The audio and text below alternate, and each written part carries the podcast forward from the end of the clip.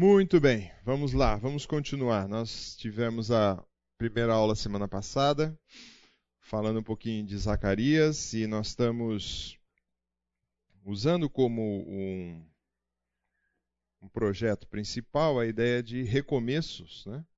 E pensando dentro do livro de Zacarias, pegando esse conceito aplicativo. É muito importante a gente ter uh, um, algo para aplicar, porque é lógico, você fala assim, puxa, mas Zacarias foi escrito lá atrás, o que, que, tem a ver comigo? Então você vai ver que vai esbarrar em alguns assuntos que esbarra no nosso dia a dia também. Senão nós vamos falar assim, não, não. A Bíblia tem pedaços que eu vou utilizar para a minha vida e tem pedaços que não. Né?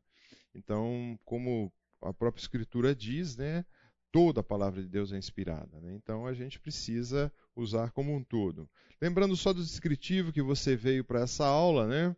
Comum que cristãos sufocados pelos eventos, muitas vezes pesados e deprimentes da vida cotidiana, e perdem-se a perspectiva do futuro. Então nós também muitas vezes estamos nessa. Nós olhamos muito o aqui, esquecemos de projetar um pouquinho o que vai ser. Não estou falando aqui de 20, 30 anos, tá? Mas estou falando aqui de uma vida eterna. E muitas vezes a gente, como cristão, esquece isso. E Jó esquece completamente isso. Então, o livro de Zacarias, nós vamos entender como Deus usou esse servo dele para lembrar o povo de Deus do compromisso com Deus e os desafios que envolvia. Né? Que desafios que eram esse? Né? Tanto os desafios que eles tinham ali no presente, de reconstrução daquele templo, como um desafio lá para frente. Tá? E também para nos ajudar no nosso dia a dia nessa caminhada de como a gente pode uh, recomeçar muitas coisas, tá, gente? É muito interessante você ver na, no longo da história, você vê personagens ou personalidades que eles tiveram que recomeçar a sua vida. Então, um dos personagens que a gente viu que teve que recomeçar a sua vida, e quando a gente olha, e muitos de vocês conhecem esse inventor americano, Thomas Edison, ele teve mais de 2.300 patentes registradas. Tá? Então, ele foi um homem que inventou muitas coisas, criou muitas coisas. Né? O evento talvez mais importante que ele criou e desenvolveu foi o que ele está segurando na mão, que é a lâmpada incandescente. Né? Que até um tempo atrás a gente usava, agora a gente está usando outro tipo de iluminação de claridade. Mas o que ninguém sabe é que ele teve quase 10 mil fracassos de coisas que ele tentou inventar e não deu certo. Né? Então você imagina um inventor uma pessoa criando alguma coisa, gastando tempo, energia naquele projeto, e de repente, quando ele passou ali alguns meses, alguns anos, e descobre: puxa vida, esse projeto aqui não deu em nada. Né? Joga fora e vão começar um outro do zero. Né? Então, isso acontece muitas vezes nas nossas vidas com coisas maiores, com coisas menores. Né? Muitas vezes a gente tem sonhos, tem projetos, né? e nós muitas vezes uh, ficamos desanimados. Né? A gente fica derrubado, a gente fica acabado com aquele sonho, aquele projeto. Talvez você não é da área de invenções, né? mas muitas vezes a gente fica desanimado com algum projeto e sonho que a gente tem que não deu certo. Só que muitas das, das, questões, eu não quero entrar nesse mérito agora, mas muitas das questões que nós temos que avaliar é que será que muitas vezes aquele fracasso daquele projeto, qualquer área da sua vida, não tem a ver com o aprendizado que o Senhor quer fazer com você? E com certeza tem. É que muitas vezes nós somos muito imediatistas e nós queremos ver os nossos resultados irem para frente. Então eu peguei esse exemplo aqui de uma personalidade da história, você pode pegar tantos outros, que teve dos 2.300 patentes registradas, criou coisas interessantes, né? mas também ele teve quase mais de 10 mil fracassos, coisas que ele tentou fazer e não deu certo. Né? Mas eu fico imaginando, eu não li a fundo e tem, pode, quem se interessar tem, a biografia dele toda, é um livro. Eu fico imaginando se por cada 10 mil o cada um que ele fracassasse, ele gastasse muito tempo chorando sobre aquilo, não daria tempo dele ter inventado essas outras. Né? Eu acredito que ele tenha um poder muito rápido de olhar, fracassei e vou para frente. Né? Interessante que o Senhor Jesus, por que eu estou dizendo isso? Porque o projeto de reconstrução do templo ali na época de Zacarias, ele ficou congelado 15 anos. 15 anos ficou parado aquele projeto. E o povo, de certa forma, desanimou em construir alguma coisa. E é bacana quando você olha para o Novo Testamento, o Senhor Jesus pega uma situação e diz assim: Pois qual de vós pretende construir uma torre? Né? Uma construção. Não se assenta primeiro para calcular a despesa e verificar se tem os meios para concluir. Para que não suceda que, tendo lançado os alicerces e não podendo acabar, todos que a virem zombe dele dizendo: Este homem começou a construir e não pôde acabar. Quantas vezes aqueles que são mais antigos de Campinas tinham uma construtora, não só Campinas, acho que era talvez estadual ou, ou nacional, a Incol. A Incol foi uma construtora que, quando você olhava para Campinas, você via um prédio subindo, Incol, Incol, Incol, Incol. E de repente, o que aconteceu com a Incol? Quebrou. E o que aconteceu com aqueles prédios, só no esqueleto? Parou. Eu fico imaginando aquele que pôs dinheiro ali também. A frustração. E todo mundo que passava fala assim: puxa, ali é da Encol e está quebrado. Né? E muitas vezes, quando você pensa, o Senhor Jesus dá esse exemplo, aquele que começa alguma coisa. Então aqui nós temos um exemplo de uma construção física, mas aquele que começa alguma coisa, qualquer coisa na sua vida, você tem que avaliar. Né? Então você está planejando fazer uma viagem. Vamos falar, vamos falar de férias. Não, eu quero fazer uma viagem para o exterior, nunca fui para o exterior. Muito bem, você precisa planejar. Você tem o passaporte? Não, não tem, então você já precisa tirar o passaporte. Eu tenho o visto, dependendo do lugar? Não tem, então precisa tirar o visto. Não, só que para tirar o passaporte, põe dinheiro. Para tirar o visto, põe mais dinheiro. Aí eu vou viajar para um país, quer seja América do Norte, quer seja Europa, eu preciso ter o quê? Dinheiro para passear lá. Né? Seguro viagem. Aí eu vou ter o dinheiro. Bom, dinheiro, na proporção, dependendo do lugar que você vai, é 1 para 8, 1 para 5, 1 para 6. Você precisa comprar o nosso real, então você tem que se programar. Por quê? Imagina você vai, chega lá, não tem dinheiro, não tem nada, você precisa ter um local para ficar. Então você planeja tudo isso, não planeja? Na nossa vida tem que ser assim em qualquer tipo de, de, de eventos. Né? Mas o que acontece quando muitas vezes a gente tem medo de recomeçar? Muitas vezes a gente tem medo quando você fala assim: eu tenho um projeto de viajar. Né? Aí para cá tem lugar, viu gente? Aqui tem um aqui, um aqui, só juntar aqui. Então você tem um projeto de viajar, mas você começou o projeto e parou. Bom, você tem que fazer o quê? se é esse o projeto, né? Vencer o sentimento de frustração. Muitas vezes é difícil você vencer esse sentimento de frustração. Então eu estou olhando para os personagens nossos ali, os judeus que estavam voltando de um cativeiro de mais de 70 anos, voltando para reconstruir, olhando aquele templo que foi maravilhoso, o templo onde que Salomão construiu, projetado por Davi, mas construído por Salomão. Eles olham aquele templo e olham o que tem agora e falam assim, só ruína. Por quê? Todo mundo que passou por ali tirou um pedaço e levou embora. Eles falam assim, puxa, nós vamos ter que reconstruir tudo isso. Então, um sentimento de frustração. Um, temos que vencer também medos e receios. Quais são os medos e receios que eles tinham com aquela construção? Vão ser invadidos, nós somos um povo que foi dominado 70 anos e vamos continuar sendo dominado. Ainda tem uma grande turma, e nós vamos ver hoje, no, no livro, no, no, pedaço que nós vamos estudar hoje, que havia uma mobilização muito grande de que, que fala assim: tira essa turma, vem, sai da Babilônia e volta para a terra. Né? Enfim, e fica esse desafio constante. Será que nós vamos? Voltaremos ali para para Jerusalém para construir o templo, e aí a gente vai construir esse templo. Será que depois não vão ser levados de novo cativo? Então fica esse receio, esse medo. Assim como você tem um projeto de uma viagem. Né? Se você não domina muito a língua, você fala, puxa, eu vou para aquela viagem, e como é que vai ser? Né? Será que o meu celular dá conta de fazer todas as traduções necessárias que eu preciso em aeroporto, assim por diante? Tem receios, tem medos. Ah, e que os outros irão pensar né, se eu recomeçar isso, ou que os outros vão pensar se eu fracassar? Então, existe um material muito bom, um livro, né? Quando Deus, quando as pessoas são grandes e quando Deus é pequeno. Esse livro é muito bom do Ed Welch.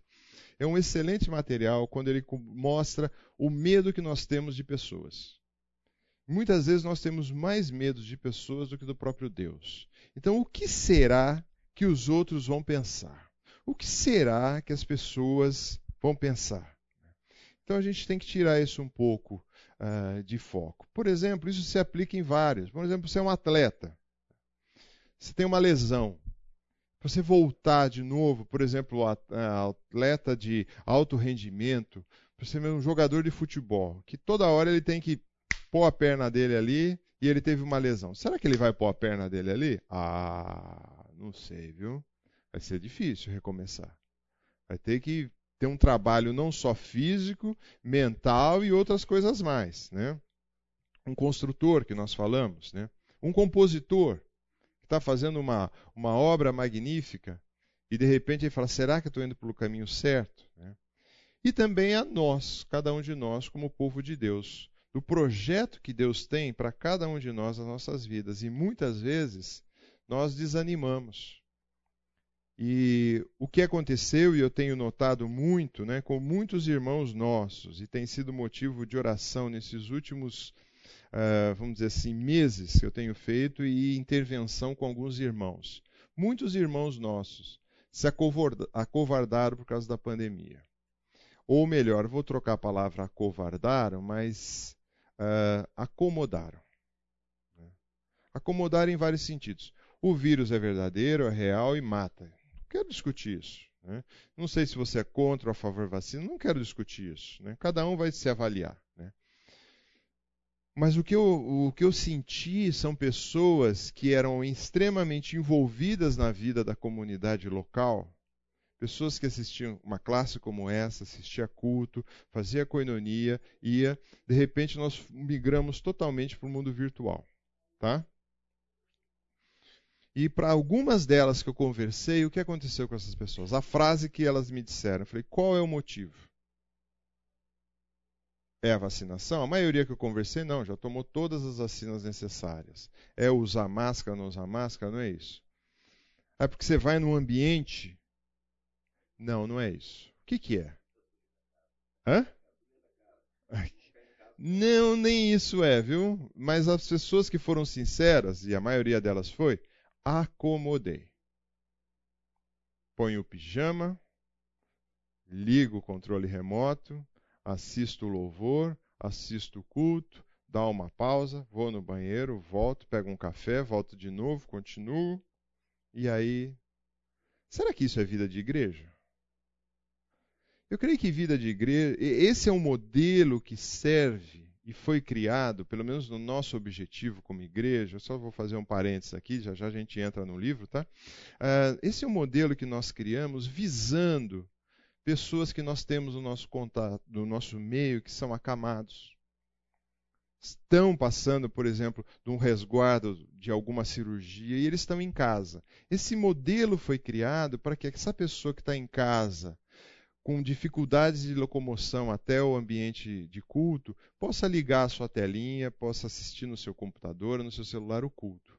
Mas esse não é ambiente de igreja. O ambiente de igreja é esse de vir e a gente se encontrar e muitas vezes você vir para mim, não a Debinha, né? A Debinha é muito gente boa, né? Mas ela vir falar alguma coisa que eu não gosto. E aí eu vou ter que chegar para ela e falar assim, oh, querida, você me ofendeu naquilo lá. E ela falou assim, oh, me perdoa nisso tal. Mas isso é ruim, gente? Não. Isso é o corpo de Cristo. Né? Então tem que ter essas interações, tem que ter o bate-papo, tem que ter a conversa, tem que ter os acertos. No mundo virtual isso não existe. No máximo que tem é um chatzinho ali que você põe. Olha, o som está alto, o som está baixo, né? Caiu agora, voltou. É... Então é muito pouco. Então eu sei, recomeçar é difícil. Para muitos de vocês, marcar o horário, sair da cama, vir fazer as atividades, é difícil. Mas sempre é difícil. Mas a gente tem que ter isso sempre em mente, tá? Uh, eu comentei com vocês semana passada e talvez você tenha ficado um pouco confuso. Uh, existe dentro da literatura judaica algo chamado, não é quiabo não, viu gente? É Asmo, tá? Uma tradução. O que, que os autores eles fazem normalmente?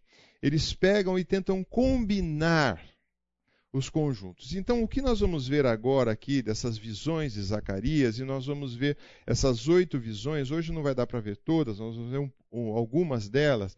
Ele combina a primeira visão de Zacarias com a oitava tá? visão. Depois ele pega a 2 e a 3. Depois ele pega a 4 e 5 e a 6 e 7. Mas por que, que ele não deixou a 8 aqui embaixo? Não, porque ele entende, o autor entendeu que se ele fizesse essa junção, uma basicamente estaria explicando ou complementando a outra. Esse é um tipo de quiasma, onde se trabalha com essas visões aqui, pegando a 1 e a oitava. Então, nós vamos fazer basicamente isso, e eu vou colocar para vocês. Uh, eu pus também aqui no, no, no, na tela, você vai ver. A, prima, a primeira seria uma visão que ele patrulha e faz uma avaliação. Os personagens que estão ali. A oitava é mais uma patrulha, só que de vez de avaliar, agora ele está julgando. Na 2 e na 3 é uma visão que o profeta tem fora da cidade. Ele foi colocado por Deus fora da cidade e olha a cidade. Na 4 e na 5 é uma visão que ele está dentro da cidade, dentro da área do templo. E aí ele cita algumas coisas ali dentro. E a 6 e a 7, ele destaca a desobediência que tinha da lei. Tudo bem, poderia ser que ele quisesse montar em outro formato, poderia montar talvez a 2 e a 7. Então o, o Chiasma ele pode ter essas variantes também, ele pode fazer desse formato, tá? Ele juntar a 2, 5 e 6 ou a 3, 4 e 7. Mas o nosso autor aqui, nesse modelo, ele trabalha assim, para essas visões. Tá? Então, essas visões que ele tem dentro dessa divisão, ele trabalha com esse aspecto. Tá? Uh, nós vamos ver aqui essa oitava, né? e eu quero destacar para vocês um que um autor diz sobre profecias. Tá?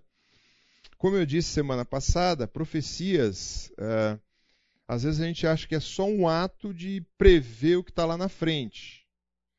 Uh, o profeta ali ele tinha algumas funções, ele previa o que ia acontecer, e no nosso caso tinha coisas que iam acontecer, e nós vamos esbarrar depois numa área aí, se você gosta de escatologia não, nós temos que definir alguns termos, tá? E nós vamos bater aí na questão de tem alguns aqui talvez que acreditam no milênio literal, outros não. Nós vamos conversar um pouquinho sobre isso hoje também. Então o profeta ele joga talvez lá para frente, para um milênio. Às vezes ele joga para cá, na situação que está ocorrendo ali no dia presente, como nos dias talvez aí uns 20, 30 anos para frente. Então, sempre ele vai ter. Então, esse autor ele diz assim: não se tratava de uma predição, uma vez que, nesse caso, a atenção é tirada do presente e voltada para os, um ponto no futuro, prenunciando o que acontecerá nos dias vindouros. Tá? O tema da mensagem dos profetas compreendia todas as séries de revelações de Deus por intermédio de atos e palavras, mas concentrava-se especialmente em quatro áreas da vida então, o objetivo dos profetas era esse. Esse autor fala para todos ah, os profetas ali do Antigo Testamento: ética e religiosa, como eles tinham que se portar, socialmente e economicamente, política, tanto interna como externa, e sempre tem um aspecto escatológico. Em todos os profetas você pode ver isso. Tá? Escatologia, se você procurar escatologia no dicionário, você sabe o que vai acontecer? O que, que vai ter lá? Você está familiarizado com essa palavra? Não? Escatologia? O que é escatologia? Hã? Pode procurar aí, abre aí, dá um Google aí, vê o que está escatologia. Quem é rápido no Google aí? Dá um Google aí, vê o que está escatologia.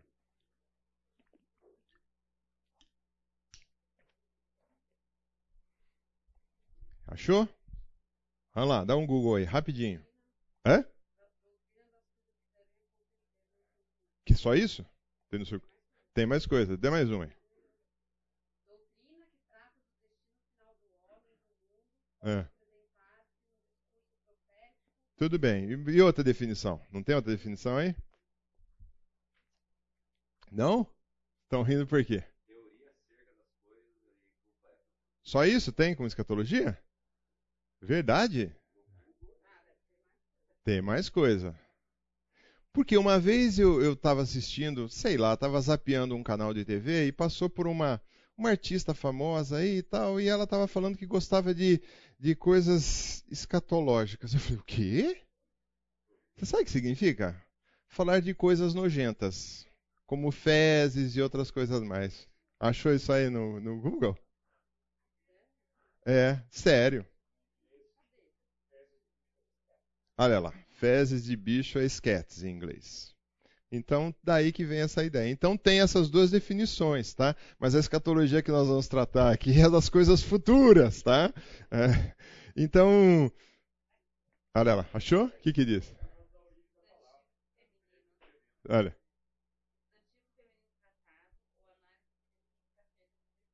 Excrementos, tá vendo? Então você precisa definir. Se você chegar para alguém aí fora e falar assim: Olha, eu estou estudando escatologia, o cara fala assim: Poxa, o cara trabalha no laboratório de análise? Não, não é bem isso, tá? Vamos lá. Em todas essas esferas, o profeta proclamava o que? O julgamento de Deus. Essa era a função. E ao mesmo tempo anunciava a salvação. Olha que interessante. Durante toda a palavra de Deus, viu gente? Isso que é fantástico. Tem uma área de julgamento, de punição, mas sempre tem uma área de esperança. Deus nunca deixou o homem desamparado em nenhum momento. Começando em Gênesis e indo até Apocalipse. Sempre tem a esperança. O profeta do Antigo Testamento é um proclamador da palavra, chamado por Deus para advertir, exortar, consolar, ensinar e aconselhar, prestando conta somente a Deus e assim desfrutando da liberdade singular. O profeta não estava preocupado com o que os outros iam pensar. Exemplos. João Batista. Ele estava preocupado com o que o pessoal ia pensar dele? Pô, aquele é um maluco. Ele sai por aí vestido com peles de carneiro, come mel silvestre. Bom, perdeu a cabeça. Tudo bem, mas esse era o profeta. Né? As, o, teve um deles que Deus falou assim: você vai ficar nu um tempo. Não sei se era Jeremias ou Isaías, né? Qual deles foi? O Ezequiel Isaías, vai ficar nu tanto tempo. Pô, você imagina que vergonha, o cara ter que ficar nu no meio do povo para mostrar. Outro falou assim: você vai para dentro da, do poço e vai ficar dentro desse poço aí um tempão que eu quero mostrar. Outro você vai ficar virado para uma panela. Enfim. Ele não estava muito preocupado com o que a galera dizia. Ele estava preocupado com o que Deus estava falando e que ele tinha que cumprir. Tá? Ah, isso era uma visão. Então eu tentei juntar essas. Ah, oitava e a primeira. Tá? Então você tem a primeira visão e a oitava visão. Nós vamos passar um pouquinho de cada vez por elas, tá? E, e sempre vai ter uma seguinte história. O que você está vendo? O que você está vendo? Pode pegar lá, abre lá sua Bíblia em Zacarias, no capítulo 1, no verso 7. Três meses depois, no dia 15 de fevereiro, essa, essa versão aqui, a nova versão transformadora, ele põe até a data, viu? só falta a data de ano. Tá? O Senhor deu outra mensagem ao profeta Zacarias, filho de Berequias, neto de Idô. Numa visão durante a noite, eu vi um homem montado num cavalo vermelho parado entre algumas murtas nos, no, num desfiladeiro. Tras dele havia cavaleiros montados em cavalos vermelhos, marrons e brancos. Perguntei eu ao anjo que falava comigo: Meu senhor, o que significa estes cavalos? Né? Então sempre vai ter uma pergunta. Pro... O profeta faz essa pergunta durante a visão: O que é isso? O que significa isso? O que, é que eu estou vendo? Né? Então ele vai mostrar, e essas visões, né, ele está mostrando aí que tem um cavalo, no 1.8, e no 1.18, né, você vai ter também. É, deixa eu, eu já vou voltar lá. Deixa eu primeiro mostrar aqui a questão da, da, da mensagem e a sua divisão. Tá? Ah,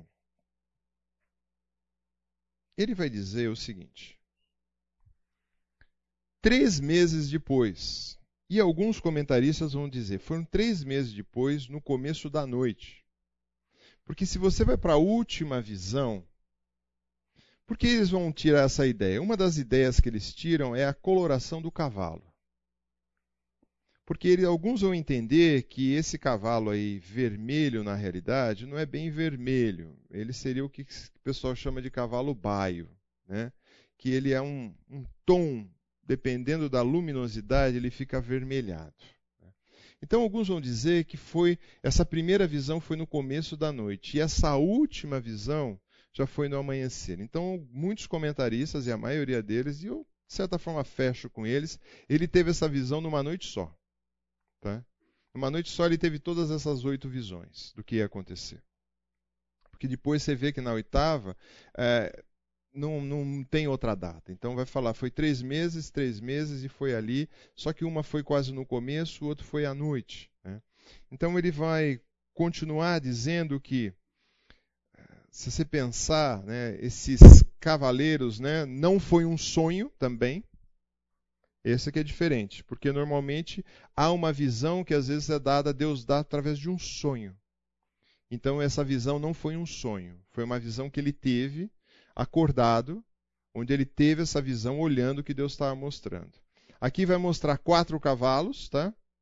Com quatro cores. Então, estamos falando aqui do, do 1 de 1 a 7, a 7 a 17 e de 6 de 1 a 15, tá? Então, os versículos que estão do lado corresponde. O, aí tem quatro carros com quatro cores também. Aparece carros ou carruagens assim que vem. Ele pergunta ao anjo, ele pergunta ao anjo. Resposta do anjo, resposta do anjo. Relato na terra, havia paz na terra. E aí a resposta vem do Espírito do Senhor. E a palavra de esperança para o tempo o templo ali tinha uma palavra de esperança para a reconstrução e tinha uma palavra de esperança para as pessoas. Né? Então há uma, uma, diferença aí nessas, nessas visões. Né? Então nós temos aí os cavaleiros, tá? os cavalos, né? Uh, e aí tem onde eu quero gastar um pouquinho mais de tempo com você nessas uh, questões que ele fala sobre o templo também. Então veja bem, a esperança pelo templo né, que é a, a primeira parte da, da primeiro bloco aí do capítulo 1, desculpa, da primeira visão, ele vai dizer que foi 70 anos depois da ira de Deus sobre o povo, por o povo ter desobedecido, agora ele passa a ter compaixão daquele povo. Mas na, durante o cativeiro, Deus não teve compaixão? Sim, tinha um projeto de tirá-los de lá, mas era um projeto de castigo, de disciplina. Então a disciplina faz parte do projeto de Deus para os filhos de Deus, tanto no Velho como no Novo, no Antigo Testamento como no Novo Testamento. O projeto de disciplina de Deus é para quê? Para que o povo corrija o seu mau caminho e volte para o caminho correto. Então, muitos de nós, muitas vezes, não gostamos de disciplina. E achamos que Deus é maldoso quando aplica disciplina. Não. Deus é amoroso quando aplica disciplina. Então, a gente, quando está debaixo de disciplina de Deus, a gente tem que entender por que eu estou debaixo de disciplina de Deus. Onde que está minha vida está falha e preciso corrigir isso. Tá? É interessante também quando a gente olha ainda continuando nessa parte da direita aí do, do templo, né? O verso 14. Quem pode ler o verso 14? Do capítulo 1 ainda.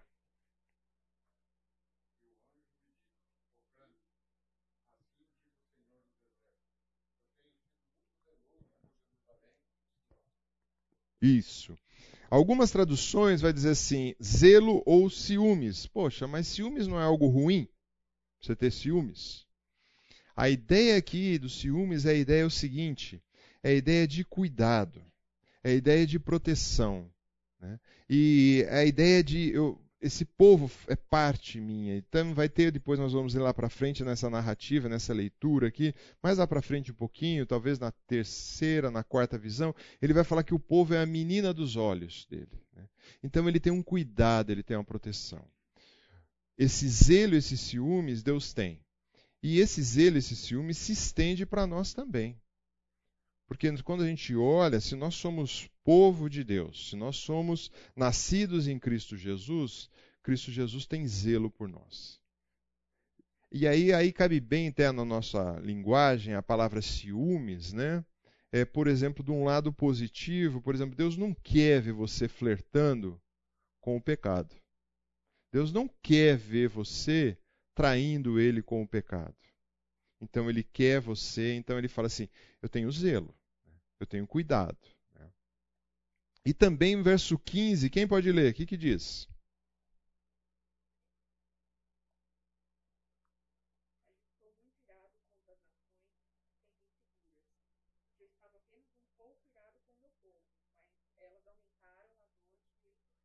Isso. Então, ele vai dizer que Deus está virado com o povo dele e aplicou um juízo.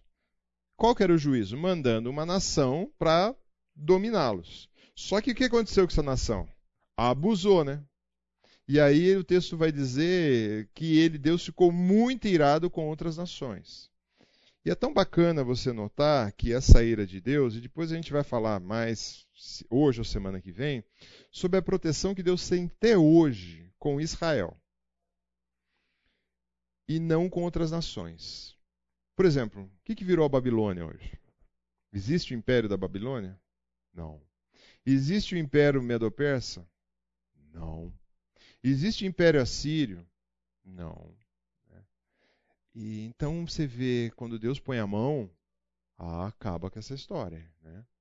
O último grande império que teve já não pegou, também fez mal para os judeus, que foi o Império Romano, né? mas fez mais mal talvez para a cristandade, né? mas também como império acabou, não existe mais. Nós vamos ver depois um pouquinho o que Deus faz, o que Deus cuida do povo dele. Né? Ah, 16 ele diz ali, né? Volta a ter o quê? Compaixão, ele vai dizer assim. Portanto, assim diz o Senhor: Voltei a mostrar compaixão por Jerusalém. Meu templo será reconstruído, diz o Senhor dos Exércitos. Então ele volta a ter compaixão pelo povo, ele se dói pelo povo. Mas antes, quando o povo estava no cativeiro, ele não fez isso? Fez. Tanto é que Daniel era um dos que estava no cativeiro. Tinha vários outros que estavam no cativeiro. Uh, profetas que passaram ali que se mantiveram fiel. Então é bacana você ver que Deus sempre cuida dos seus. Mas ele volta, ele relata aqui. E a cidade voltará a ser próspera. Diz assim: Diga também assim do Senhor dos Exércitos: a cidade de Israel voltará a transbordar de prosperidade. E o Senhor voltará a consolar Sião, que é quase a mesma coisa, tá? Que Jerusalém, porque Sião seria um monte, tá? Onde na realidade está situada a cidade ali. Então, quando você vê em músicas o Monte de Sião, Jerusalém, onde foi construído o templo, é basicamente a mesma questão. Então, prosperidade vai ter. Só que ali tem um, um problema. Você tem prosperidade numa cidade quando você reconstrói ela reconstrói essa cidade e principalmente você coloca muros de proteção, que na, no, no, mundo antigo, uh, hoje você tem uns condomínios que tem um muro de proteção, né? Uh, no mundo antigo as cidades eram rodeadas de muros que faziam a proteção. E Jerusalém estava com os muros destruídos, mas a gente viu no gráfico semana passada que mais à frente esses muros iam ser reconstruídos por Neemias. E um pouquinho mais à frente isso ia acontecer. Mas Deus queria primeiro instituir o quê? Organizar a parte espiritual do povo, que estava um bagaço. Né? Eles tinham ido para a Babilônia e muitos tinham esquecido das coisas que Deus tinha feito. Então a ideia, o projeto, no projeto de Deus era reconstrua primeiro o templo, instituo novamente as questões religiosas, trago Neemias, então vem Zorobabel e Esdras na primeira leva. Zorobabel faz a construção do templo, Esdras volta com a lei e Neemias volta, vamos dizer assim, o, o, o engenheiro civil que vai construir os muros de proteção da cidade e reconstruir a cidade. Né? Então, tudo isso dentro do projeto de Deus. Né? Então, por que talvez não foi invertido? É, essa é uma pergunta que eu sempre me faço. Por que, que não foi invertido? Porque na realidade, quem era a proteção de Israel? Era o muro? Era as casas? Era o templo? Não. Nós vamos ver numa outra passagem mais à frente, é, que aí pode ser uma visão escatológica ou não, que Deus vai falar que eu sou o muro de fogo que estou em torno da cidade. E então aí a gente pode ver que ah, Deus fala assim: começa por aqui e deixa a segurança comigo. Né? Aí nós vimos naquele primeiro bloco, e aí nós vamos agora para o segundo bloco, que é a visão aqui da, da, da, sobre uma pessoa. Então você vai lá, pula lá para sua Bíblia, tá? lá no capítulo 6, tá? E aí você está no verso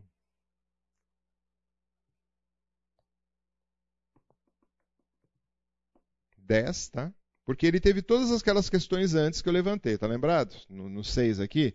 Vi quatro carros de guerra 6-1, tá? Saíram entre dois montes de bronze, cavalos vermelhos puxaram, aí fala todas as cores dos cavalos também. Que significam esses cavalos? Ele pergunta ao anjo, o anjo responde, assim por diante, né? E aí no verso 10 ele diz assim: E ele apresenta: será trazido prata e ouro para essa pessoa. Então recebi outra mensagem do Senhor. Eudaia, Tobias e Gedaías trarão presentes de prata e ouro dos judeus exilados da Babilônia. Assim que chegarem, vá ao encontro deles na casa de Josias, filho de Sofonias. Ou seja, o pessoal ia trazer presentes para essa pessoa, para esse personagem, que é Josué. Tá? Ah, e para quê? Para produzir o que? Uma coroa. Agora, é interessante porque o sumo sacerdote ele não usava uma coroa. O sumo sacerdote, eu vou depois mostrar a imagem para vocês dele, ele não usava uma coroa. Ele não tinha coroa na cabeça. Mas alguns vão dizer que acha que essa coroa, na realidade, era para ser dada para Zorobabel. Porque ele, de fato, estava governando ali.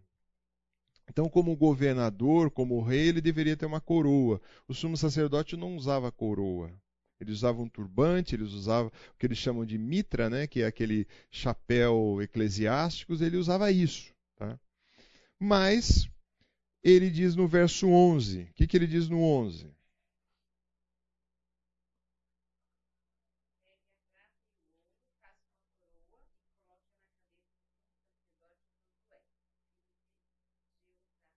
Isso, faz essa coroa e põe a cabeça na cabeça do sacerdote. Opa! O sumo sacerdote não era coroado, sim um rei. Então aqui está falando de uma coroação. Para mim aqui, né, então aí depois você pode discutir ou não, a gente vai discutir isso, né? Para mim aqui está sinalizando a vinda de um Messias. Por quê? Porque quem consegue reunir em si a função de sacerdote, rei, é só o Messias. Então, se você olha no Velho Testamento, você tem sacerdotes, você tem reis. Então, Davi era um rei, mas não era sacerdote. Aí você tinha um sacerdote, por exemplo, aí, ou um profeta. Ninguém conseguiu ser as três pessoas numa só. Só quem teria essa característica era o Messias. Ele conseguiria ser rei, sacerdote e profeta. Então aqui para mim tem uma pequena sinalização que viria alguém que seria coroado. E esse nome Josué? Nós vamos ver um pouquinho para frente o que significa Josué, tá? Aí ele diz também que no verso 13, quem pode ler o verso 13?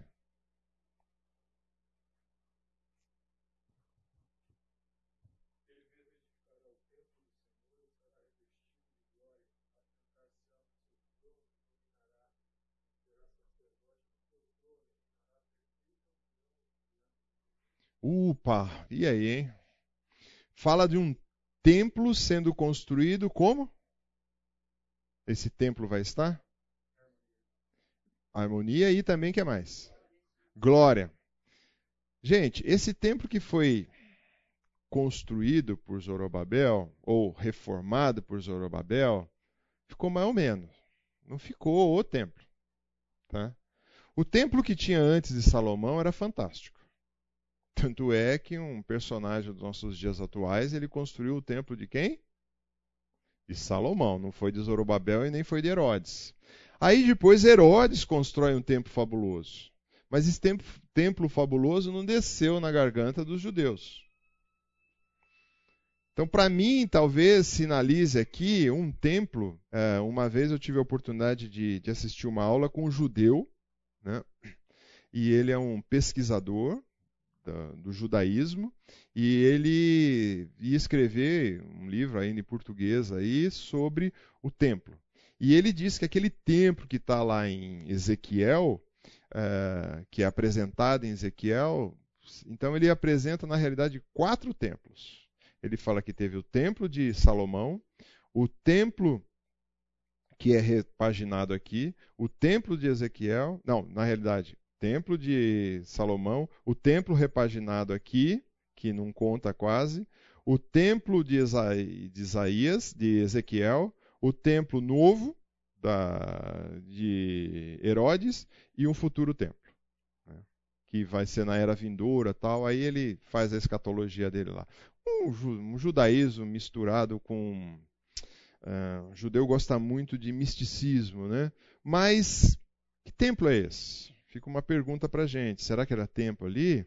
Será que eu acredito, e nós vamos passar aqui pelas visões, no próximo momento nós vamos falar de, do, do milênio aqui, você vai poder interagir um pouquinho mais. Eu templo que não era aquele templo ali, pela, pelas características era algo muito melhor. E fala também de uma coroação. Né? Coroação de quem? O sumo sacerdote não é coroado. Então, no verso 13 foi lido, mas o verso 14 diz assim: A coroa será um memorial no templo do Senhor, para honrar aqueles que a ofereceram. E fala o nome de todos eles. Né? Então, pessoas, né, no verso 15 diz aqui, né, que vai vir de longe, né? Pessoas vão vir de longe que vão construir esse templo. Então, alguns vão dizer assim: não pode ser o templo ali, porque de certa forma uh, o templo já estava mais ou menos não tinha sido destruído. Não esperava precisava chegar gente de fora. Que templo que é esse que vai chegar gente de fora? Então os pesquisadores, muitos jogam ali para Isaías capítulo 2. Vamos só ler esse verso, Isaías 2, de 2 a 4. O que que diz? Eu termino com essa passagem para vocês. 2, de 2 a 4 diz assim: Nos últimos dias o monte da casa do Senhor será o mais alto de todos, será elevado acima de todos os outros montes. O povo de todo o mundo irão até lá para adorar. Gente de muitas nações virão e dirão: Venha, vamos subir ao monte do Senhor, à casa do Deus de Jacó. Ali ele nos ensinará os seus caminhos e neles andaremos. Pois a lei do Senhor sairá de Sião, sua palavra virá a Jerusalém. O Senhor será mediador entre os povos e resolverá os conflitos das nações. Os povos transformarão sua espada em arados, suas lanças em podadeiras. As nações deixarão de lutar entre si e já não treina, uh, treinarão para a guerra. Quando isso? Hoje? Hoje que todo mundo quer mediar a guerra lá da Ucrânia e da Rússia, né? todo mundo quer ser o mediador. Quem disse que vai ser o mediador aqui? Hã? O Senhor será o mediador. Então, será que isso é para agora ou será que isso é numa questão lá na frente? Tchan, tchan, tchan, tchan. Já já você vai descobrir. Aí nós vamos falar um pouquinho disso. Perguntas até aí? Muito bem. Vamos falar um pouquinho aqui de visões do milênio. O que você já ouviu falar sobre escatologia como teologia, tá, gente? O que você já escutou falar? Você já escutou falar do quê? Quais os temas que você já escutou falar? Hã? Desses três? Milênio. Que mais? Você escutou falar por acaso de tribulação? Tribulação. Do quê? Arrebatamento. O que mais você escutou falar? Segunda vinda. O que mais? Você já tem a sua posição escatológica? Sim. Oh, que firmeza, velho. Que bom, hein? Todo mundo aqui já tem a sua visão escatológica, não? Hã? Não, eu posso, né? Aqui nós temos dentro da igreja, deixa eu. Tem coisas que você vai notar aqui nos gráficos que eu vou mostrar que nós fechamos como pastores da igreja, tá?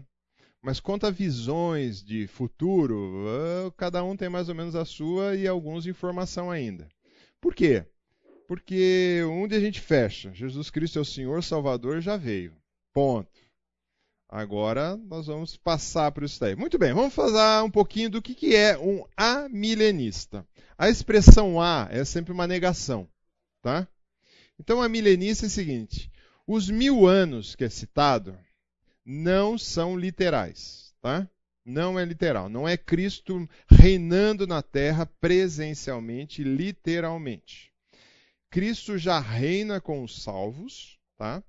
E o milênio já está acontecendo no campo superior.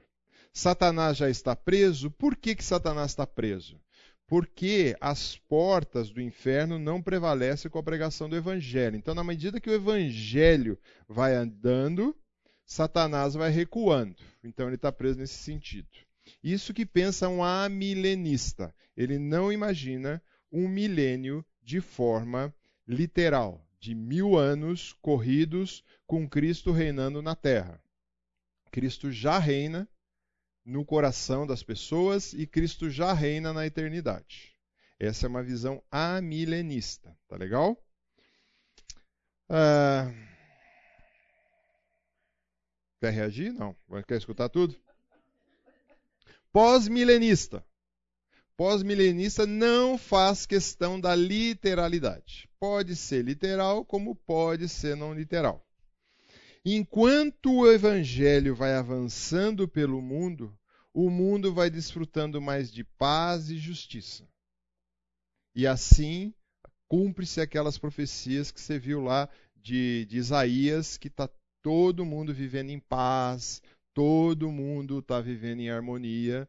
Agora, tem um furo, né? Se você é um pós-milenista, tem um furo nessa história, porque sempre o mundo está em guerra.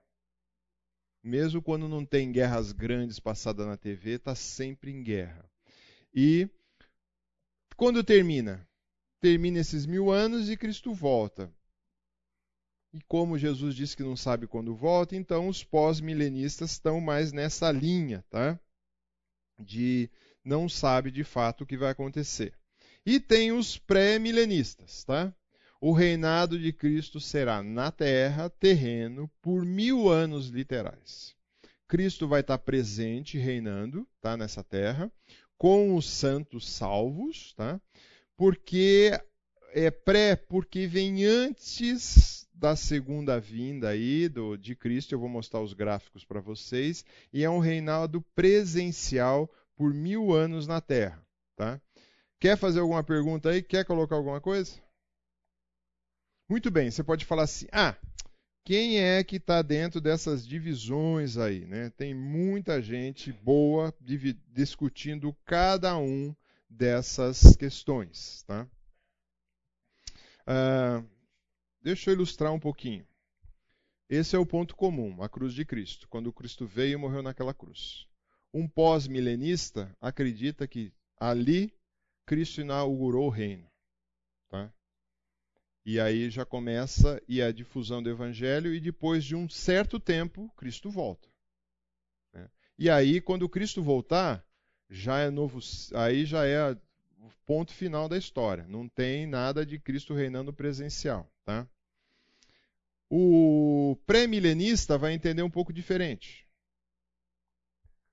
Ponto principal mesmo, morte de cruz de Cristo. Cristo retorna e retorna para governar um milênio aqui na Terra, de mil anos, literal. Ele senta num trono, governa toda a Terra, Satanás é preso, e depois tem lá o fim dos tempos. Tá? E o amilenista, mais ou menos o gráfico é esse, parecido com o pós-milenista, tá? ele vai dizer que é um símbolo da vitória completa de Cristo sobre Satanás e um gozo perfeito dos santos no céu, não é na terra. O amilenista é, que prega o evangelho com o intuito de que tem que, se, tem que se salvar todos, quando salvou aquele determinado número lá, aí sim seria. A volta de Cristo. É. Tá? Muito bem. Existe dentro disso ainda além dessas questões de milênio, tá? E se você está sendo exposto a primeira vez por isso, vale a pena você ler alguns comentários de teologia sistemática que vai trazer.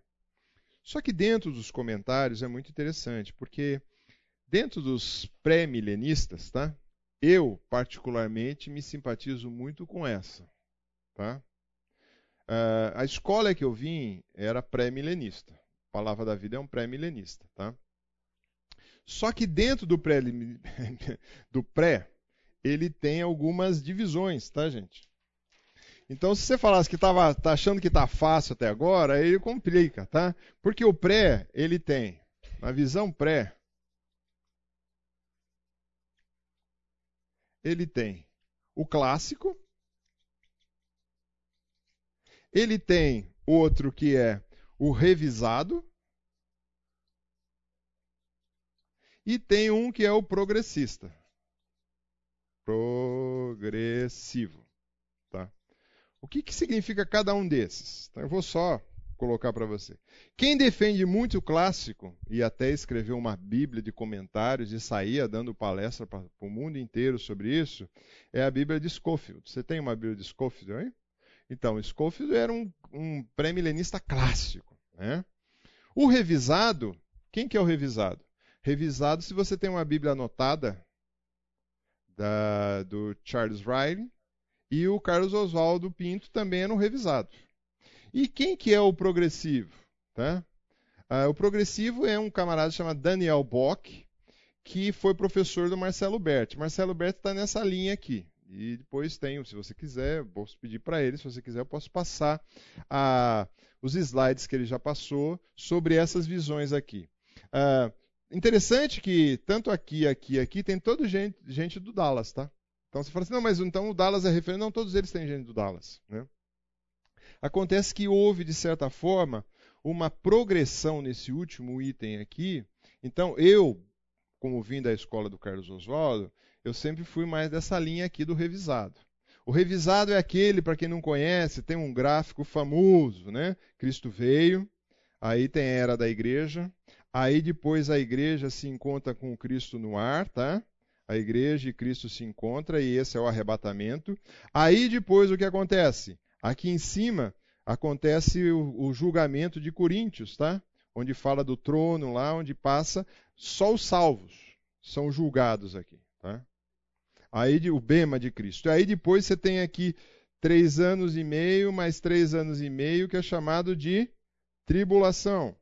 Aí você tem a grande e a pequena tribulação. E dentro desse negócio de teologia ainda também tem o pré-tribulacionista, pós-tribulacionista e o mid-tribulacionista. Tá bom? Bom, vamos voltar um pouquinho. Aí, quando terminou esse período aqui, aqui quem desce? Cristo e os salvos e reinam num trono por mil anos. Mil anos reinam. E aí? Literal, presente aqui na terra. Para que esse período aqui? Esse período aqui é onde pessoas vão estar se convertendo, judeus vão estar se convertendo. E aí você tem esse literalmente aqui e depois aí novo céu e nova terra, novo céu, né, Nova Jerusalém e inaugura o inferno. Então, o problema desse revisado é que você tem que decorar tudo isso daqui com todas as passagens bíblicas, senão você não passa na prova, né? Eu tive que decorar tudo isso daqui para passar na prova, né? Ah, Para o Vladimir, isso daqui é ficção. Vladimir daqui é ficção científica, né? E quem, quem gosta muito desse daqui, quem você já leu Tim LaHaye, né? Com aquele Deixados para Trás, ele trabalha bastante com isso daqui, né? É, não posso jogar tudo isso aqui fora. Tem algumas coisas aqui que são interessantes, né? Então, eu relativamente estou nessa de progressivo. Estou uh, entre esses dois aqui ainda, não fechei questão. E esse é um assunto também que você vai estudando, né? Cada vez mais. Eu gostava muito. E ainda aqui dentro, ainda você vai ter outro grupo que são os caras do aliancistas, das alianças, tá? E tem os dispensacionalistas. Tá? Não vou dar prova, né? É só para só mostrar para você. Esses daqui trata a igre... a, abre a Bíblia e fala assim: tem várias alianças que Deus fez com o seu povo. E aqui eu não concordo com esse grupo, porque talvez você concorde. Eles entendem que a igreja hoje é o Israel de Deus. Eu não concordo isso. Israel é Israel, igreja é igreja.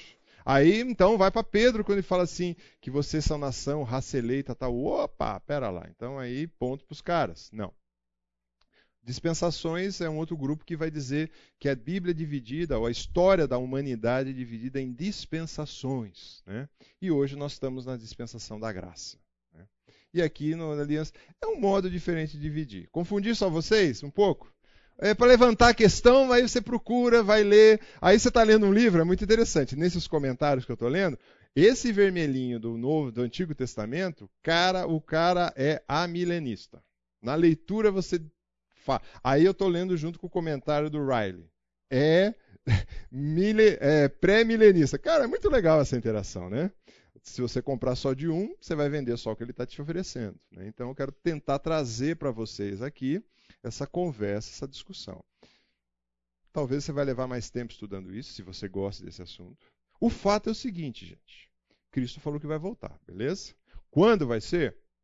Nem ele falou que não queria revelar aquilo. Ele sabia, mas não queria revelar. Tá? Ele vai voltar.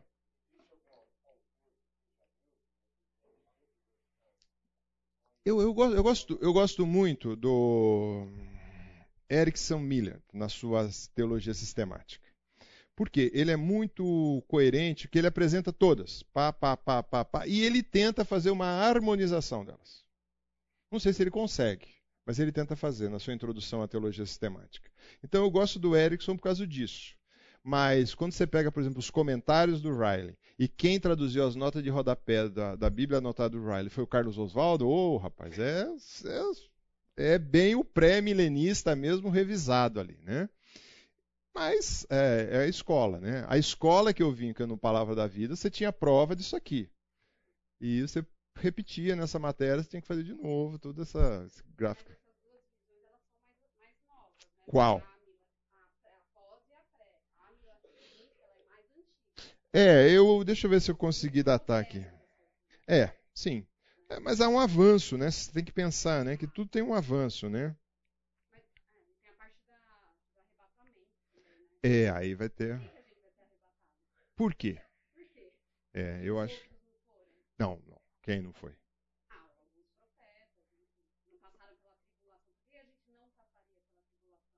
Por quê? É, eu acho que não. É, então, aí depende da visão que você tem. Depende da visão. Você quase, basicamente, essa visão aqui, assistiu a aula do Vladimir, né? ela está dizendo que por que, que nós temos que passar pela tribulação? Né? Não passaremos. Por que, que nós somos arrebatados e outros passaram pela tribulação? Então, é, é uma questão de escatologia, eu entendo isso, tá? É, há uma, há, há, é, uma, é um tema que, se você gosta dessa sua visão, vá em frente nela, estude ela e defenda ela, né? Uh, talvez nós vamos chegar. É, o Elby gosta muito de usar na aula dele, né? Ele brinca, né? Quando fala ali da criação, né?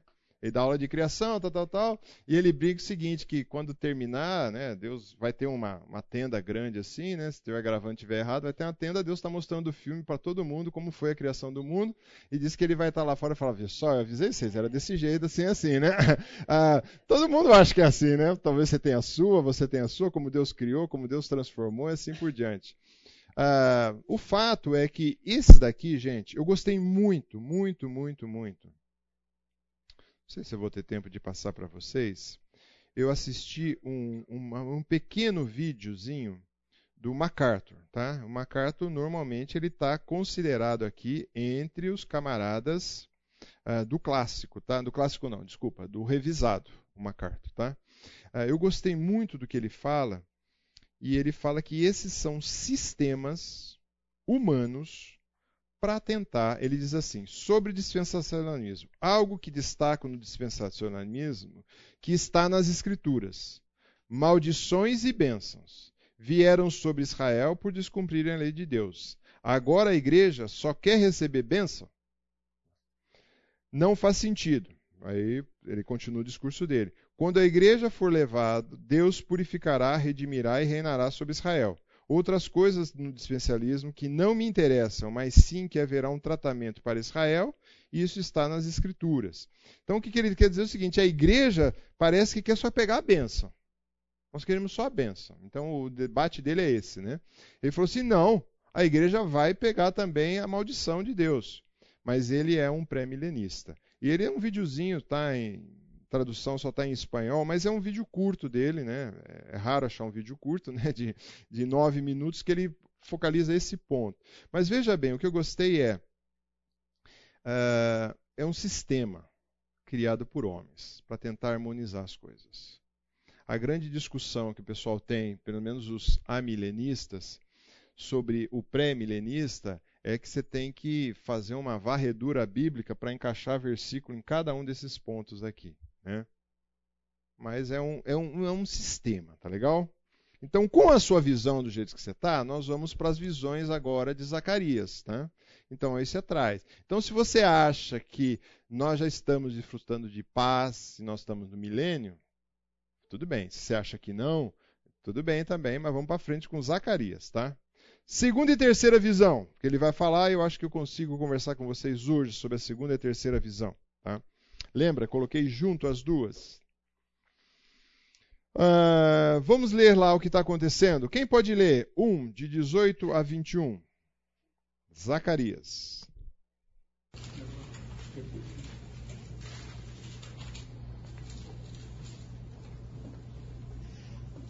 Alguém pode ler? Depois eu olhei para o alto e vi quatro chifres. Então perguntei ao anjo que falava comigo: O que é isso? Ele me respondeu: São os chifres que dispersaram Judá, Israel e Jerusalém. Depois o Senhor mostrou-me quatro artesãos. Eu perguntei: O que eles vão fazer? Ele respondeu: Ali estão os chifres que dispensaram Judá, ao ponto de ninguém conseguir secar, levantar a cabeça, sequer levantar a cabeça. Mas os artesãos vieram aterrorizar e quebrar esses chifres das nações e se levantaram contra o povo de Judá para dispersá-lo. Isso, agora o 2, de 1 a 5 também.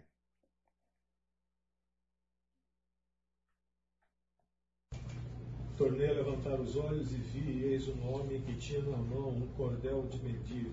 Então perguntei: Para onde vais tu? Ele me respondeu: Medi Jerusalém para ver qual é a sua largura e qual o seu cumprimento. Eis que saiu o anjo que falava comigo, e outro anjo lhe saiu ao encontro e lhe disse: Corre, fala a este jovem. Jerusalém será habitada como as aldeias sem muros, por causa da multidão de homens e animais que haverá nela. Pois eu lhe serei, diz o Senhor, um muro de fogo em redor, e eu mesmo serei no meio dela a sua glória. Isso. Então, aqui ainda ele está falando olhando de fora da cidade. Tá? Quando a gente vê essa expressão chifres, significa poder, significa domínio nas escrituras. Alguém já viu aqui dois carneiros batendo chifre? Qual o barulho que faz daquilo? Faz um barulho violento, né? Mas o que, que eles estão demonstrando ali? Poder. Quem é o chefe ali daquela, daquela manada ali, né? Mas o que. Ah, então, na, na figura do, do, do, Oriente Médio Antigo, o chifre sempre significa poder. Por quê? Porque é uma parte dura do animal. Então, essas nações elas eram tidas como um chifres, porque elas foram poderosas, elas dominaram o povo. Então, agora eles, eles eram assustador ainda para Israel, mas é interessante que nessa segunda visão, ele fala que as cidades que eram hostis e não existia um muro. Não existia nada para proteger. Mas, de contrapartida, na terceira visão, vai falar que tem os inimigos, sem o poder agora, porque foi quebrado antes o poder, e nós vamos ver ali que se levanta e quebra. Mas o que acontece? É protegida por um muro de fogo. Opa! Literal, real, o que, que acontece isso? Né? Então, forças hostis tinham derrotado Israel, Judá sem muros, a cidade estava de fato vulnerável, então o profeta precisava falar isso. Mas na versão, na terceira visão, os inimigos são destruídos e a cidade é protegida por um muro de fogo. Logo em seguida se levantou e viu quatro chifres. Ele levanta e viu um homem medindo. Então aqui fala uma corda de medir, seria na nossa linguagem hoje talvez uma trena, um metro que estava medindo a cidade e vendo o impacto daquela cidade. No 19 ele só confirma, ele pede uma confirmação para o anjo. E no 2 ali ele vai perguntar para onde aconteceu isso. Então tem as nações que perseguiram, e aí ele vai correr distante. E é interessante que as ações do ferreiro era para destruir aqueles chifres. Então você vê, é um personagem que surge aí, ou os personagens que surgem, né? Os ferreiros, né, que chegam e eles destroem aquilo lá. Para quê? Eles dispersam e eles aterrorizam e destroem essas nações que tinham uh, oprimido Israel. E algumas ações aqui, eu creio que isso vai desenvolver mais no milênio. Desculpe vocês, mas vocês façam as suas adaptações. Quando fala aqui, então eu mesmo serei um muro de fogo ao redor de Jerusalém para protegê-la, diz o Senhor. Agora você fala assim: ah, mas será que isso é literal? Não sei, né? E aí, esse como que você faz com esse texto? Eu serei a glória no meio da cidade, né?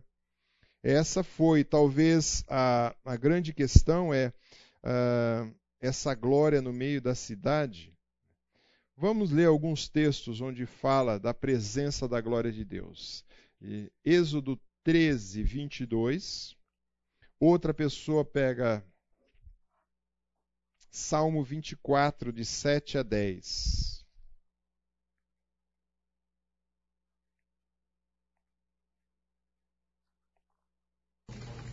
Nunca se apartou do povo a coluna de nuvem durante o dia, nem a coluna de fogo durante a noite. Isso. Qual era o objetivo dessas colunas? Quem lembra?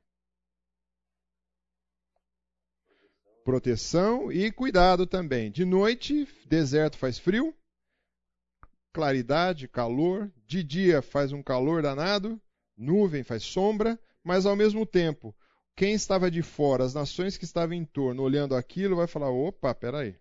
Então isso foi literal ou foi real? Sem dúvida foi real. O povo sentiu isso. O que, que Salmos 24, 7 a 10 diz? Abram-se os portões da cidade, abram-se antigos portais, para que entre os reis da glória. Quem é o rei da glória? O Senhor forte e poderoso, o Senhor invencível nas batalhas. Abram-se portões da cidade, abram-se antigos portais. Para onde sinaliza isso? Tem mais, hein? Os reis da glória. Quem é o rei da glória? O Senhor dos exércitos. Ele é o rei da glória. Isso, né? Fala da glória de Deus entrando. Isaías 60 diz assim: Levante-se, Jerusalém, que a sua luz brilhe para que todos vejam, pois sobre você se levanta e reluz a glória do Senhor. E aí todo o capítulo 60 vai falando. Eu creio aqui que algumas considerações que tem que ver com o milênio. Eu creio. Você pode não acreditar. Tem esse, essa questão. Porque me chama muita atenção isso que a gente leu. Um muro de fogo ao seu redor. E Jerusalém é protegida. Aí você pode falar para mim o seguinte: ah, mas isso possivelmente já aconteceu com Israel. Tá? Uh, Talvez sim, talvez não. Eu acho que é uma. Ali o profeta está dizendo algo mais amplo que só olhando para Jerusalém. Mas é tão interessante, por quê? Porque eu acredito que Deus tem um tratamento especial para Israel, diferente do tratamento que vai ter com a igreja. Por isso que eu acredito um pouco mais nessa literalidade. É, ainda continua sendo o povo de Deus que está sendo tratado e afastado, que está afastado. Uh, eu peguei uma ilustração aqui para vocês que pode agradar tanto aqueles que são amilenistas como aquele que é premilenista, tá? Essa ilustração vai agradar a ambos, tá? Uh, por exemplo, quem sabe o que foi a Guerra dos Seis Dias?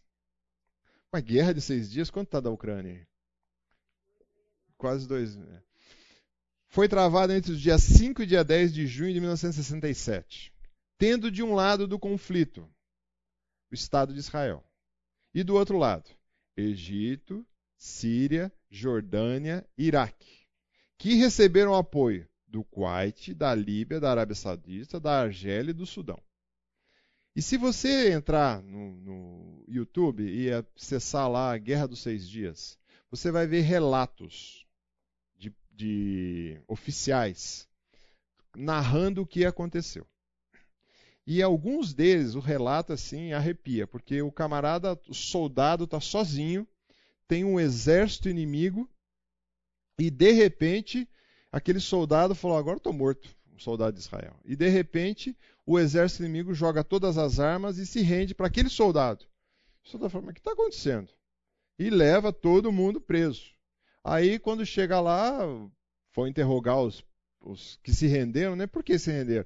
Se tinha um homem só, ele falou assim: Um homem? Não. Tinha um monte de gente atrás dele que nós apavoramos e entregamos as armas. Conta-se também questões de tanque de guerra que estão invadindo e de repente os tanques de uma hora para outra retornam. Porque diz que vem outras coisas que falam, não podemos lutar contra isso. Então você imagina um exército, olha só o exército de Israel. O saldo. O exército de Israel era 264 mil homens. Morreu 980. O do outro lado tinha 547 mil morreu 4.300. Do lado de Israel, 4.520 feridos. Do outro lado, 6.120 feridos. Israel tinha 30 aviões, 300 aviões só, caças. 40 foi abatidos. O outro lado tinha 957, 444 foram abatidos. Do outro lado, Israel tinha 800 blindados só 394 foi destruído. Do outro lado tem 2.500 blindados. Quase mil blindados foram danificados. Além disso, Israel pega a faixa de Gaza, a península de Sinai do Egito, Cisjordânia pega também, da Jordânia, e as colinas de Golã da Síria. Ou seja, ele ganha a guerra e aumenta o território dele. Será que é por causa de armamento, você vai ver que não. Hoje seria diferente a história. Tá? Hoje ninguém resolve mexer mais com Israel. O armamento que eles têm é coisa. Mas naquela época, em 1967, teve uma intervenção e muitos dos relatos dos oficiais, que eram homens de guerra ali, relatam que teve uma intervenção sobrenatural. Será que ali já era o milênio? Acho que não. Acho que ali era uma tratativa com aquele povo ainda. Né? Então, esse povo, Deus tem um tratamento diferenciado com ele. E aí, um dos, dos. Uma vez pessoal perguntou, porque Israel foi, dominou de novo Jerusalém, e só que que estava no meio lá? A mesquita de Omar. A mesquita que está lá, cravada no meio de Jerusalém. Né? Então, nessa guerra aí, foi perguntado para um homem, falou assim, mas por que que não aproveitou e limpou isso aí, né? Porque para você visitar a mesquita, você passa pela guarda de Israel e a guarda de muçulmana para você poder entrar, né? E às vezes está aberta, às vezes está fechada. Aí os, os, judeus acharam por bem deixar ali, não mexer nisso, né? É, porque talvez teria mais conflitos ainda. E também é interessante que se você for, espero que você vá um dia visitar ali, você tem um muro assim da cidade de Jerusalém e do outro lado você tem a área que é a Palestina. E quando você olha, os assentamentos são. É, os caras construíram um muro mesmo. Os assentamentos são ruins, feios dos palestinos ali. E aí o pessoal fala assim: por que, que não remove tudo isso daí? Os caras falam assim: não, deixa eles aí porque a gente sabe onde eles estão. Né? E outra coisa, e você sabe onde fica o chefe ali, da, o, rei ou quem governa a Palestina? Nós sabemos. Nós sabemos o nome, o endereço, deixa ele certinho lá onde ele está. É melhor saber onde ele está do que saber onde ele não está. Né? Então eles não cutucam muito para não ter problemas com o povo. Mas há um cuidado diferenciado. Há um cuidado diferenciado que a gente tem que admitir. Né? Por quê? Porque Deus tem um projeto para esse povo ainda. Né? É, todo ele sabe? Acho que dito que não. Né? Perguntas, questões? Aí no finalzinho do capítulo 2 começa com um oráculo. Lembra que eu falei? O oráculo nada mais é do que uma iniciativa humana para consultar o que Deus quer falar. No Velho Testamento aqui, o profeta veio a palavra do Senhor para ele, para falar, para se pronunciar. Então aqui temos o primeiro oráculo do nosso livro todo. Ele vê diz assim: Atenção, atenção, fujam da terra do norte, declara o Senhor, porque eu os espalhei ao quatro ventos da terra, diz o Senhor. Atenção ao Sião, escape, vocês que vieram da cidade da Babilônia, porque assim diz o Senhor dos exércitos. Ele me enviou para buscar a sua glória entre as nações que saquearam vocês, porque todos que neles tocarem, toca na pupila dos olhos dele. Certamente levantarei a minha mão contra eles de forma que serão um espólio para os seus servos. Então vocês saberão que foi feito, que foi o Senhor dos Exércitos que me enviou. Então a, a orientação aqui, pegando essas duas junções das duas visões que teve aqui, a 2 e a 3, ele mostra a segurança de Jerusalém, está lidando ali com os inimigos e potencial que vai proteger o seu povo, mas também ele quer o quê? Ele quer que esse povo aqui, nesse oráculo, que é o primeiro aqui apresentado, ele apresenta, eu até pintei algumas condições aqui, ele fala assim: fujam, a ideia é saia da Babilônia. Porque veio um grupo, veio, mas veio pouca gente. Queria que viesse mais. Esse oráculo está dividido em duas partes. Essa daqui, do 6 ao 9, e depois do 10 ao 12, tá? Então ele queria que vocês saíram de lá, fujam de lá, saiam dessa terra, venham. Veio só 50 mil que retornaram, ele queria que mais gente saísse, porque tinha liberação. Tinha liberação para sair de lá. Então saiam da Babilônia, fujam de lá. Mas estar na Babilônia poderia significar algumas coisas para o povo. Primeiro, segurança.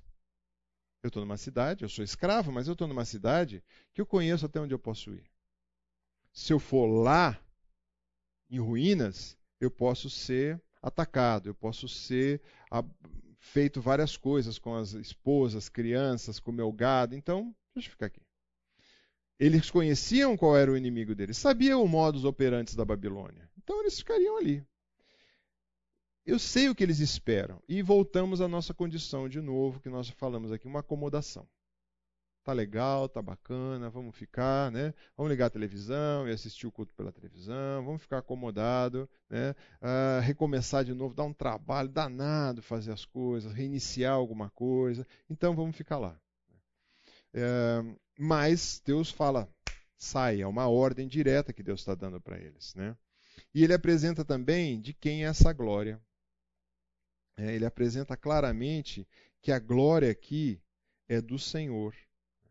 É muito interessante a gente notar que no verso 8 e 9 é um dos versos que os autores dividem as suas opiniões. Bom, gente, autor, teólogo, teólogo gosta de dividir opinião pra caramba, né? Então, assim, depois de um período de glória, período de glória de quem? O Riley vai dizer que isso aqui se refere ao Messias, estou falando para você, tudo é o Messias lá na frente. Né? Tem uns autores que estão tá defendendo o Messias que foi enviado e mostra a glória de Deus para julgar as nações. E aí ele põe Mateus 25. Já um autor vai dizer que o profeta está é, se referindo a uma visão da glória de Deus que o profeta recebeu para mostrar às nações. Então você pode entender por um lado ou por um outro, mostrando lá para o Messias que vai mostrar a sua glória, como que está acontecendo aqui. Né? Agora, o profeta recebeu essa glória para fazer a mudança. Então, muitos autores aqui entram numa discussão grande sobre isso daí. E ele vai falar também da menina dos olhos. Tá? Olha, esse texto é quase um Ctrl-C, Ctrl-V de Deuteronômio, quando diz: Pois o povo de Israel pertence ao Senhor, Jacó é sua propriedade especial. Encontrou-os numa terra deserta, numa região desolada, e ventos uivantes, cercou de cuidados deles, protegendo como a pupila dos olhos. Né? É muito interessante a expressão da pupila dos olhos, por quê? Porque é algo que a gente, rapidamente, qualquer coisa que vem, você fecha o olho para se proteger. É algo preciosíssimo que a gente fecha rapidamente. Então o Senhor usa essa figura para dizer assim: olha, eu estou protegendo vocês, vocês é meu povo. Tá? Ah, a segunda parte, ele vai dizer do 10 ao 13. Cantem alegre-se, ó cidade de Sião, porque venho fazer de vocês minha habitação, declara o Senhor. Muitas nações se unirão ao Senhor naquele dia e se tornarão meu povo. Então você será minha habitação e você reconhecerá que o Senhor dos exércitos me enviou a vocês. O Senhor lhe dará Judá com a sua propriedade na terra santa, escolherá um de novo, ah, desculpa, escolherá de novo Jerusalém. Aquiete-se em todos que esperam no Senhor, porque ele se levantou da sua santa habitação. Tá? Então, a segunda parte desse oráculo vai tratar um pouquinho sobre uma profecia messiânica indireta. Fala, ó, vai vir o Messias. Tá? Então, pode ser, para alguns vão achar que é lá no futuro, e para outros vão achar que é aqui. Mas está apresentando o Messias aí. Tá? Ele diz que vai acontecer isso, venho habitar no seu meio. Tá? E a palavra usada aqui para esse verbo é o shakan, depois vem o shekinah, que é a habitação de Deus. No Novo Testamento, nós temos aí a ideia de habitar. Você tem o texto de Êxodo, você tem o texto de, uh, de 1 Reis, de Ezequiel, mas também você tem no Novo Testamento 1 João 14, onde o Senhor Jesus fala, e o Verbo habitou entre nós. Né? É lógico que é grego, o outro é o, o Shakan, é o hebraico, mas a, é a mesma ideia de que o Senhor habitou. A, no Velho Testamento, a glória do Senhor enchia o templo. E agora no Novo Testamento você tem a presença do Senhor com as pessoas, não mais em edifícios, mas habitando em pessoas. Né? Então você tem Coríntios 6,16, Apocalipse 21, 3. Deixa eu ver se eu tenho muita coisa para falar aqui. Uh, tenho, né? Mas o que, que eu vou fazer, né? Vocês vão ter que me aguentar ou nós paramos a aula aqui e continua semana que vem? Vou parar a aula aqui, vai, senão você tem que subir. Eu continuo esse segundo oráculo semana que vem. Vamos orar só. Deus, te louvamos a oportunidade de estarmos juntos por essa manhã. Agradecemos Sua palavra que nos instrui. Agradecemos principalmente, Senhor, porque Sua bondade e graça sobre nós, o Senhor tem cuidado de cada um de nós. Queremos pedir, ó Pai, que saibamos ter os nossos recomeços em qualquer área da nossa vida, que possamos aprender, ó Pai, com as dificuldades que esse povo viveu, experimentou, mas tudo que venhamos a fazer seja para honrar e glorificar a Ti, ó Pai. Assim, trabalha com cada um de nós nas áreas que precisamos, para que os nossos recomeços possam ser para honrar e glorificar a Ti. É em Cristo que nós oramos. Amém.